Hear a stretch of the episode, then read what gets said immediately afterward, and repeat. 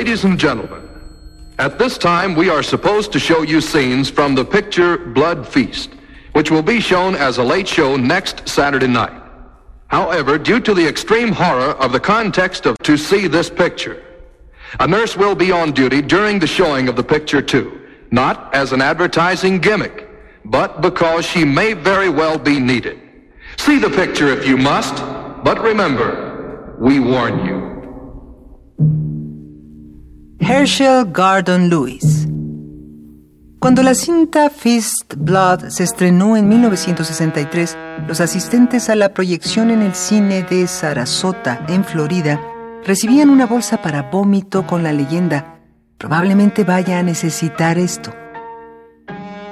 La cinta de 58 minutos cuenta el horrible intento de un proveedor egipcio que mutila a varias mujeres en los suburbios de Miami con el fin de utilizar los miembros para traer a la vida a una diosa egipcia en letargo.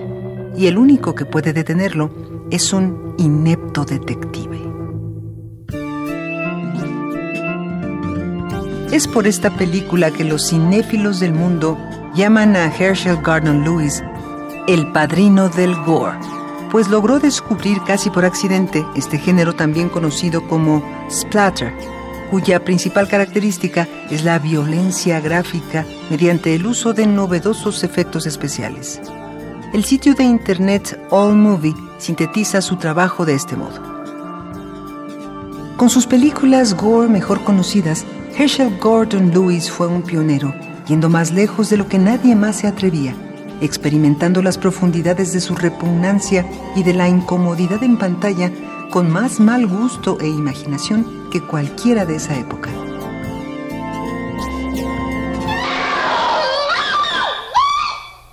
Sin embargo, su trabajo no se contuvo solo ahí, muy por el contrario, exploró los colores más distantes del espectro cinematográfico, de películas sobre delincuencia juvenil a filmes enfocados a los niños, desde una comedia rural hasta las películas eróticas.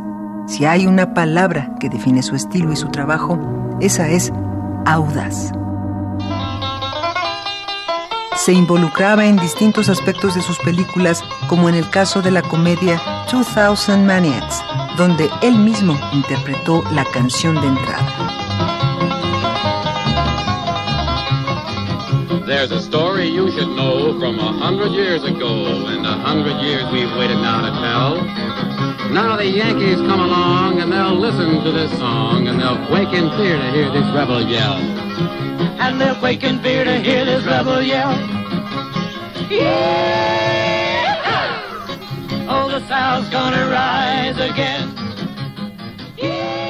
El continuo de su obra se determinó desde sus inicios durante la realización del llamado cine de explotación, un subgénero de películas que abordan temáticas moralmente inaceptables y socialmente escandalosas como el desenfreno sexual, el erotismo, la violencia, el crimen o el uso de drogas.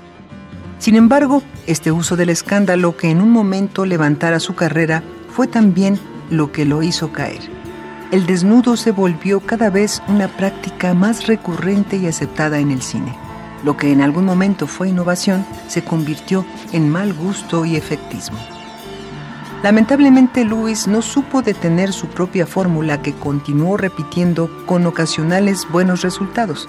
A pesar de todo, esto no demeritó su reconocimiento entre los espectadores de culto que había logrado forjar. Este público cautivo le permitió estrenar la secuela de Blood Fist 39 años después de la primera película, Blood Fist 2 All You Can Eat.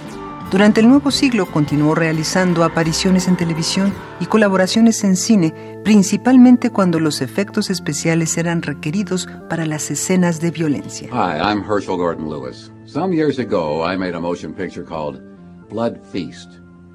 It was an unusual motion picture for its time. Now, horror films have come quite a way since then, but I think you'll find none has come quite as far as a film I invite you, I make that I dare you to view Blood Feast 2.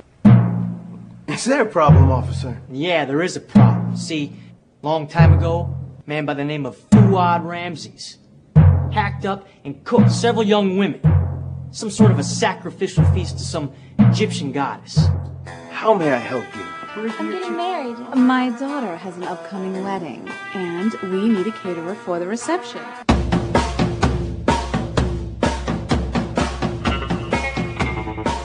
El pasado 27 de septiembre de 2016, el padrino del cine Gore, pionero de las películas Serie B y contrincante férreo de la censura a lo largo de las cinco décadas que trabajó en el cine, murió mientras dormía, probablemente a causa de la insuficiencia cardíaca congestiva que sufría desde hace años.